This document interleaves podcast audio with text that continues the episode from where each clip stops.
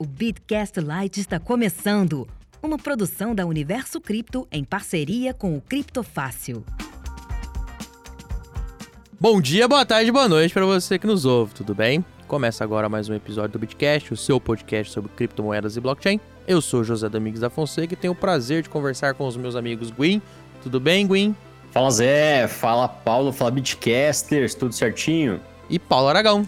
Fala meu amigo Gwyn, fala meu amigo Zé, fala Bitcasters favoritos, que eu já falei que são todos. Como vocês estão? Paulo, hoje, no momento de gravação deste episódio, dia 13 de dezembro, temos 90% dos Bitcoin minerados. Tempo passa. Tempo passa. Mas isso é daqui a pouco, depois da vinheta. Já pensou em ter uma conta digital multimoedas verdadeiramente inovadora? No Capital você tem a conta digital completa com a Cap Conta, um portfólio repleto de ativos com as Cap Wallets e diversos serviços com criptomoedas. Efetue saques de suas criptos no banco 24 horas a taxa zero. Converta ativos entre si instantaneamente e se conecte às maiores corretoras de criptomoedas do mundo. Tudo isso e muito mais em um único lugar. Baixe agora o nosso app e revolucione para sempre a sua vida financeira. Capital, muito além de um banco digital. Pois é, galera. Após quase 13 anos do, da existência do bloco Gênesis do nosso querido Bitcoin, quase 13 anos porque o, o bloco Gênesis foi minerado no começo de janeiro de 2009, tá? Não foi em 2008 quando pai Satoshi soltou o paper. Quase 13 anos depois, hoje, dia 13 de dezembro, chegamos à incrível façanha de termos, termos aqui, está no primeiro pessoa do plural, porque nós da comunidade participamos disso. Mas chegamos à incrível capacidade de 90% dos nossos queridos bitcoins existem, Paulo, Existem, mas não necessariamente uma utilização, né? 90% minerado, mas quantos por cento perdidos? Temos aqui agora um ótimo exemplo da pessoa que pegou a pauta e atravessou a pauta assim, plá! Uh! Tô dando spoiler. É, vamos, dando vamos spoiler. atravessar a pauta. Pode? Tô dando spoiler. Não que a gente tenha muita pauta. Tô dando spoiler. Nossos amigos Bitcasters gostam de provocações durante o episódio. Não, mas tudo bem. A gente adapta. Foda-se, estamos aí para isso. Para você que chegou agora e, e, e, não entende, mas como assim? Já minerou 90%, então daqui a pouco vamos chegar a 100%. Calma lá, respira e clica em alguns episódios que nós vamos deixar um, links aqui no, no episódio, neste episódio, é, sobre é, a mineração é, de 90% dos bitcoins, porque realmente existem alguns conceitos que precisam ser, ser colocados aqui. Conceitos do halving, o que, que é o halving, nós temos um episódio só sobre o halving. Aliás, um não. Salvo engano, nós temos algum. Um que explica o halving, outro que debate o último halving que aconteceu, é, e, e, a questão do preço, etc. É, e também questões sobre como é que, por que, que vai demorar só mais cento e poucos anos né? É, é, para chegarmos à, à, à, fatídica quantia de 21 milhões, que não são 21 milhões, né, Gwen? Exatamente, não são 21 milhões. O pessoal fala que não tem como ter a, a, quantidade máxima, né? Realmente não tem. A 21 milhões não existe. Na verdade, é uma simplificação. O máximo que pode ter é 20 milhões 999 mil 999 bitcoins, ponto e aí começam os nossos queridos satoshis, né? É, ponto 9769. Tá certo? Então, não é 21 milhões. É, é, esse número bonito e grande e complicado que eu falei agora, que não é tão, tão, tão, tão, tão agradável, né? De você falar por aí, ah, olha, o total supply, o, o maximum supply do Bitcoin, ele é esse número bizarro. É, então, não é tão legal falar isso por aí, né? Então, a gente simplesmente simplifica para 21 milhões. Não tem esse negócio de ter, ter, ter Bitcoin suficiente, né? O suficiente é 20 milhões 999.999. E como nós dissemos, a, a, a mineração do, do, da quantia restante, tá? que neste momento são 2 milhões e 99 mil Bitcoin, dinheiro para Dedel, essa mineração não vai demorar os mesmos 13 anos que demorou para chegarmos até agora. Tá? vão ser necessários mais 119 anos para chegarmos ao fatídico número de 21 milhões. Ou como o Gwen falou, o número que ele falou, porque eu não anotei, né, Gwen? 20 milhões 999 mil 999.9769. Pois é. E nós temos também uma questão que, primeiramente, né, isso reforça. É, Paulo adora falar desse assunto, não é porque ele é economista, não é porque ele, ele conhece um pouco da área mais do que a gente, mas só a, a existência é, de, desta forma de emissão controlada, é, já programada e imutável, né? Te, teoricamente, pode mudar com hard fork, mas isso seria quebrar a essência da moeda. E vai virar uma outra. Vai virar qualquer outra coisa. É, inclusive, teve gente que propôs isso. É, já demonstra que ela é uma moeda com, inflacionada. Aí você vai falar para mim, mas o Zé tá usando um conceito errado? Não, é porque eu já tomei um esporro aqui hoje do meu amigo Paulo Aragão, que vai trazer, na verdade, é, por que, que o Bitcoin é uma moeda inflacionada, inflacionária também, mas não necessariamente isso é ruim, né, Paulo? Na verdade, isso é um problema de conceito que tem, né? Porque muita gente toma o conceito de inflação pelo aumento ou decréscimo de preço. Mas, na verdade, isso é uma consequência do que realmente é a inflação. A inflação é a expansão da, da base monetária, ou seja, a expansão de quanto daquela moeda tem em circulação. Então, ela é inflacionária, só que é uma taxa controlada. E decrescente ao longo do tempo, que Ou é o halving. Exato. Além, de- é, além de ser decrescente, é, todo mundo sabe que vai acontecer. A gente não Sim. tem agentes externos falando, faz assim. É. Independe de bancos centrais falando imprime mais É, ou imprime muda o menos. que aconteceu. Não, na verdade, a gente imprime sempre menos, né? De maneira a chegar a zero Sim, e chegar numa quantidade X em circulação. sim. Agora, mais ainda do que esse conceito é, de que a gente tem o controle e a noção já da regra do jogo, a gente tem também um outro conceito que o Paulo atravessou mais cedo. Eu gosto de dar spoiler. Não tá errado. Se você ver sério comigo, você tá ferrado. É, a gente tem uma quantidade razoável é, de bitcoins que nós podemos dizer que eles não serão mexidos. Um primeiro, eu acho que é 1 milhão, 1,1 milhões é, de bitcoins que pertencem a- ao Satoshi. né? É, eu tendo a. com- nesses 13 anos, né, faz alguns anos que ele sumiu, eu tendo a acreditar que ele não vai voltar. Sou da, inclusive da teoria de que na verdade não era uma pessoa, eram várias pessoas, e uma dessas pessoas morreu, não sei se volta. Eu também sou dessa teoria, mas eu acredito que o, esse grupo ou os membros desse chave. grupo tinham outras. É, pode ser. Então, tipo, eu acho que as principais, essas primeiras, foram foram foram pro santo, né? É, foram pro santo. De maneira que também, se alguém quiser provar essa velha história, ah, eu sou Satoshi, é simples. Mexe lá. É. Mexe o bloco Gênesis, mexe o Bitcoin que tá nos primeiros blocos. Ou o que o Craig Wright falou que ia fazer, né? E até agora não fez. É, então, assim, nós temos um milhão já de, de, de BTC que estão fora do jogo porque foram os primeiros. Era, era, era a galera bem roots que minerava no, com, olhando o fórum é, mais para participar, mais para estar dentro do projeto, para falar o que, que esse cara tá querendo fazer. Tem estudos também de, de empresas bem sérias, como a, a Chain Analysis e outras, que estimam também que tem mais 3,7, 4 milhões de, de bitcoins perdidos, que é os bitcoins que as pessoas perderam a chave, é bitcoin que a pessoa mandou para o endereço errado e pff, já era. É, tem todo. E antigamente, a- cada vez mais é difícil. É, inclusive, é um uma coisa que o Paulo falou no último episódio. É, até que no Brasil, é, essa, essa, esse conceito de que o Banco Central introduziu na nossa na rotina do dia a dia de me manda sua chave, é, é, facilitou muito já porque a galera do Bitcoin tem o costume, me manda sua chave aí. Sim. Antigamente, era muito comum da gente ver nos fóruns, nas comunidades, alguém falar, cara, fiz merda, copiei errado, não olhei. Por exemplo, quando eu comecei a, a- a mexer com cripto, eu tinha visto esses comentários e tal, e para não me ferrar, eu faço aquele tradicional. Se eu vou mandar alguma quantidade razoável, primeiro vai um Satoshi. Aí você fala pessoa, recebeu aí? Recebi. Então, então manda o resto.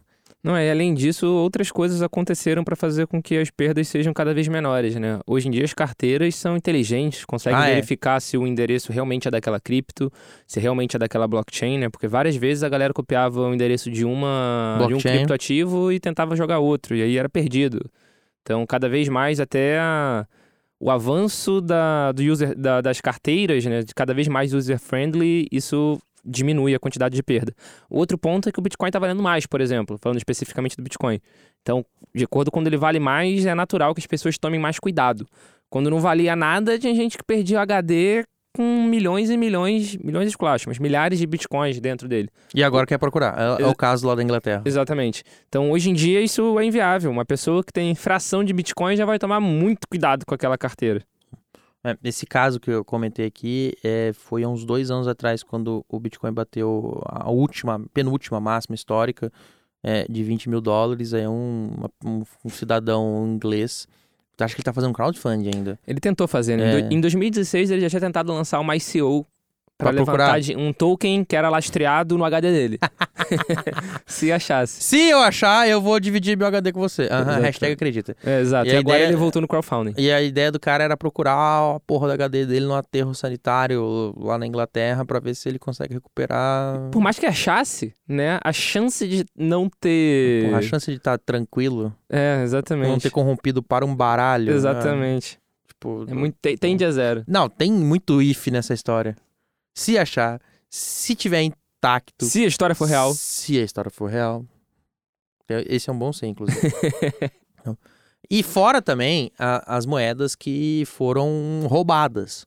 Tá? Ou são de origem de hacks e etc. Existe um controle nas grandes. É, só que esse controle é mais, é mais macro. Existe um controle nas grandes exchanges, é, nos grandes players, de que muitos bitcoins que são de origem, são marcados inclusive com de origem errada, uma origem lista, eles não são aceitos em algumas grandes, nas grandes corretoras. As grandes corretoras têm esse cuidado. É, de maneira que se você pingar o Bitcoin lá, ela vai travar, ela vai chamar as autoridades. É o que aconteceu, por exemplo, no nosso hacker do Twitter, que fez aquele esquema de invadir, aquela engenharia social de invadir as contas verificadas e botou tal do endereço, por pororó, acredite se quiser. O cara fez tudo isso, fez uma engenharia social maneira, respeitosa, no, na visão hackerista. Claro, claro deu para entender. É, é, e tal, e me mandou pra Coinbase. Não, é, a, a, a parte 2 do plano ele esqueceu de pensar. É, ele esqueceu de pensar. Ele mandou pra Coinbase. A Coinbase na hora falou: opa, vem aqui! Ele, ele, esqueceu, ele esqueceu, de pensar na parte 2. É, mas é tranquilo. E não só isso, né? É, eu e indo agora para uma, uma, análise mais macro, é, a gente tem em paralelo a, a, a, essa mineração né, de 90% dos bitcoins, a gente tem em paralelo a isso um feito bastante importante. Nessa semana, é, na última semana que nós estamos gravando o episódio, o hash rate do Bitcoin voltou ao patamar que era antes da China fazer a sua sétima proibição, etc. Piriri, pororó. O duro que é a sétima contada, né? É duro que é a sétima contada. Nós a falamos, piadas estão na verdade. Nós falamos isso naquele episódio do, do banimento. Então, só para lembrar, teve uma queda no hash rate esperada, desligaram as maquininhas e foram para outro lugar. E hoje as maquininhas voltaram, o hash rate está igual. É, porque, superior. É, superior. Obrigado, Paulo. Por que, que eu quero dizer? É, isso é a maior prova de que a mineração vai continuar é, é uma indústria. É uma indústria. Querem é, lucro, ninguém. É uma tá... indústria bizarra. Exato, né? É importante a gente ter em mente que hoje em dia o minerador não está fazendo isso para ajudar a rede. O minerador está fazendo isso para ganhar dinheiro. Então é uma indústria rentável. Se um país proibir, ele vai procurar outro país onde ele vai conseguir ganhar dinheiro.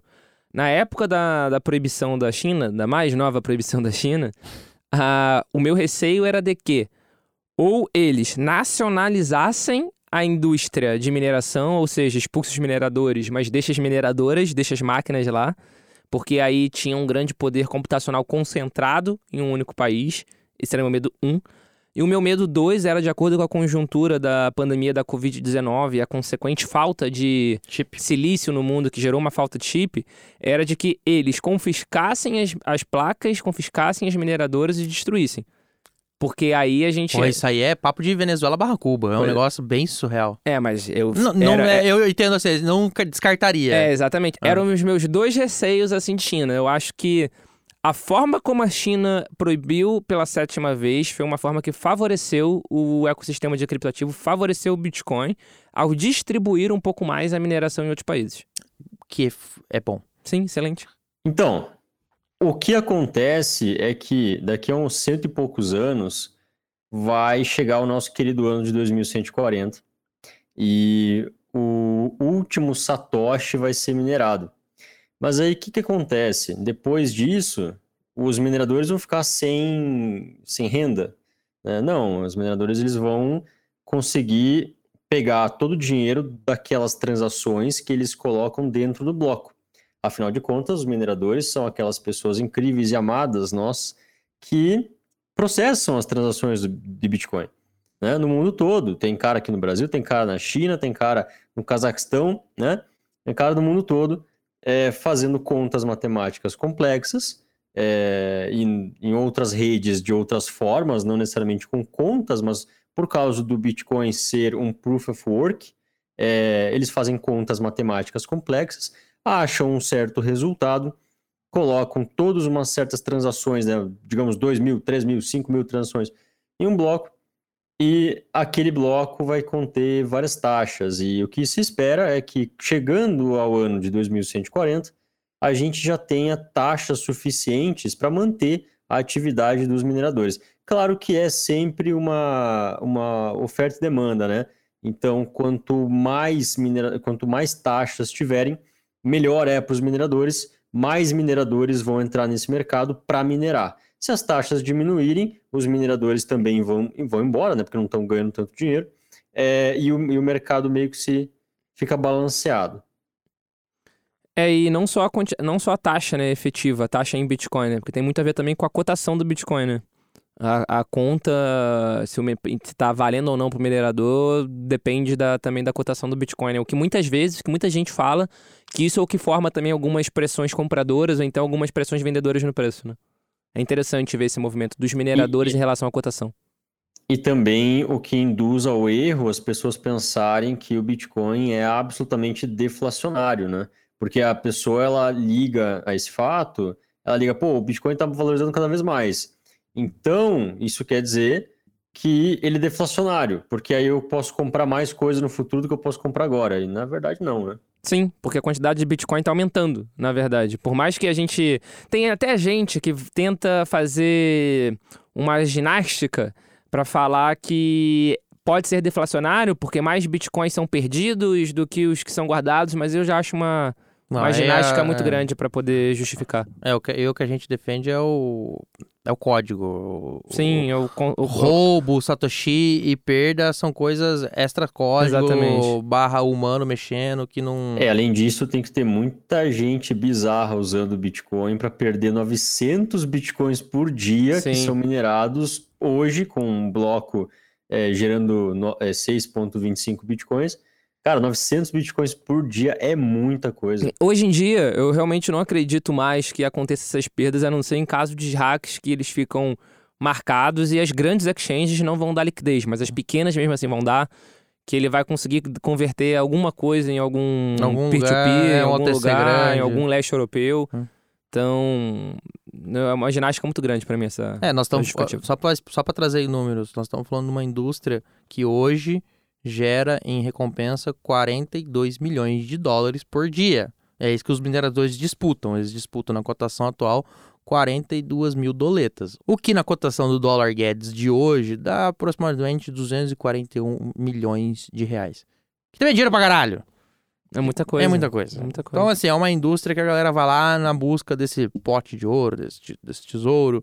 E a galera se trabalha com bastante afinco e se dedica e gasta muito dinheiro para pegar sua parte da recompensa. É uma indústria, o que a gente falou no, no episódio de, de mineração da China, o que a gente falou no episódio de halving, é uma indústria que busca lucro e que vai buscar maximizar os seus lucros. Exatamente. Perfeito. E é uma indústria cada vez mais estruturada, né? Então você tem você tem o Gold Rush, você tem a corrida do ouro e tem as pessoas vendendo paz, né? Então Exatamente. você tem o cara vendendo energia para o minerador, para o minerador conseguir transformar a energia dele em Bitcoin. É, você tem o cara é, vendendo o, o, as máquinas, você tem o cara vendendo um container de máquina para um cara da PQP conseguir é, colocar tudo num container e levar para a China. Ah, a China baniu o Bitcoin, beleza, vamos para o Cazaquistão. Coloca tudo no navio, vai lá. Container plug and play, né, Gwen? Podia começar. Container plug and play, é mineração plug and play, é o futuro, cara. Mineração pirata. Fica no meio, do, no meio do mar. É, daqui a pouco o pessoal vai, vai se descobrir que o pessoal do Pirate Bay já, é. já faz isso já. Nas cavernas da Suécia. Ó, o pessoal do Pirate Bay tinha aquele esquema de lançar o satélite. Eles, ele, é, o servidor deles ficou um tempo na, em caverna na Suécia, né? Uhum. Até acharem. Até falar, opa, derruba de novo, aí volta. Aí derruba de novo, aí volta. Mas enfim, faz parte. É, é a briga do, do gato e do rato deles. Que eu quero que continue. Não que eu seja um usuário ativo do torrent, faz tempo que eu não uso, mas eu gosto. eu- me traz boas lembranças. É, As lembranças que o Torrent me traz era que você demorava dias pra baixar um álbum de música. Aí quando você ia escutar, não era aquele que você queria. não, era já, essa lembrança. não, não, eu já puxei que não. daí- é, Isso daí é o Casa A, Limeware, É. das antigas. Isso daí, na verdade, eu nunca usei. É, É. um primo me falou. É, não, peraí, você foi. Isso aí é época do casar. Pô, quando o Torrent se popularizou, a gente já tinha banda larga. Isso daí já prescreveu? Ah, não tem problema. Então foi um primo que falou. Você não, Você não pode falar quem que foi o, o, o, o, o direito autoral que você. Foi um primo. É. Não fui eu, não. Não pode falar empresa ou direito autoral que você lesou. Eu não lesei nada porque foi um primo. Zé. É, o, primo, o teu primo lesou, Ah, tá. desculpa. Então, só isso, isso é importante. Mas, terminando esta parte mais é, saudosista do torrent, que, a- que a galera usa bastante ainda, mas já usamos mais. É. Gostou do episódio? Compartilha. Deixa o seu like, deixa o seu gostei, deixa o seu coraçãozinho, deixa o seu, seu afago. É importante, é importante ouvir a, a sua opinião. E se você puder, barra quiser, compartilhe a palavra. O mais importante de tudo é compartilhar a palavra. Quanto mais gente souber que estamos com 90% dos Bitcoin minerado, melhor. Até porque aquele esquema, compra, compra que vai acabar. Zé, posso aproveitar e fazer um aviso barra comunicado, barra solicitação, barra qualquer outra palavra que você quiser para os nossos Bitcasters? Você me autoriza? Eu não tenho que autorizar nada. No contrato diz que você tá junto. Então vou entender isso como um sim. Então gostaria, na verdade, de agradecer a galera que está escutando a gente aí, especialmente no Spotify. A gente descobriu recentemente que a gente está na lista de mais podcasts de tecnologia mais escutados. Então, se você não está escutando a gente no Spotify, mas tem um Spotify, eu nem peço que você escute sempre por lá, mas eu peço que você vá para lá e dê um like na gente, só para subir no ranking. E se você está escutando a gente no Spotify, um obrigado especial aí para você. É muito legal tá, tá nessa lista que a gente descobriu recentemente que a gente tá. Então é isso. Um beijo grande pra vocês. Verdade, o Paulo, como o- o cara mais, mais inteligente digitalmente do que eu, lembrou desse detalhe muito importante. Acho que é sempre, primeiro, agradecer é, a todos os nossos ouvintes, a todo mundo que apoia, apoia o conteúdo, e dizer que ouça mais, compartilhe mais, que é sempre importante. Não, não podemos esquecer a, a nossa, também, a nossa maior arma, que é a nossa ameaça.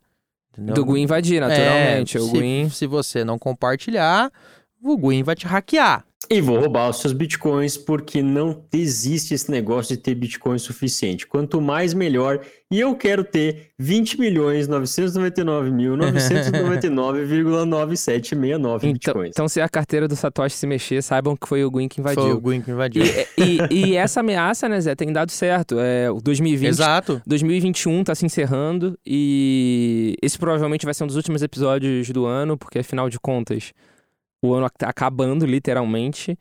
E foi um ano super especial pra gente do Bitcast, né? A gente, fora isso de estar tá no top do Spotify, tá no top do Deezer, a gente também foi recomendado pela, pela Forbes, Forbes. como um dos 10 podcasts de tecnologia e inovação brasileiros a se escutar.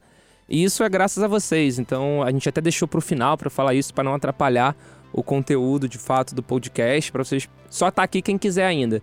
Então é só realmente agradecer a vocês aí, agradecer pela parceria ao longo desse ano de 2021 e tem muita coisa legal aí sendo planejada para 2022. O Bitcast é o primeiro podcast brasileiro sobre criptomoedas, sobre blockchain e 2022 a gente vai estar completando alguns aniversários. Cinco, pra ser exato. Então a gente vai. A gente tá preparando, na verdade. Eu vou utilizar até o gerúndio de, de, de, de televendas, hein? Ou de Helpdesk. A gente tá preparando novidades para vocês, a gente tá preparando diversas ações. Então, agradecer pelo ano e falar para todos vocês ficarem ligados. É isso aí, galera. E mais uma vez, nosso muito obrigado. O Bitcast é uma produção do Universo Cripto em parceria com o CryptoFast.com. Este episódio foi gravado e editado pelo Estúdio Playground no Rio de Janeiro. Valeu, galera! Valeu! Valeu! Este episódio foi uma produção da UniversoCripto.net em parceria com CryptoFácil.com.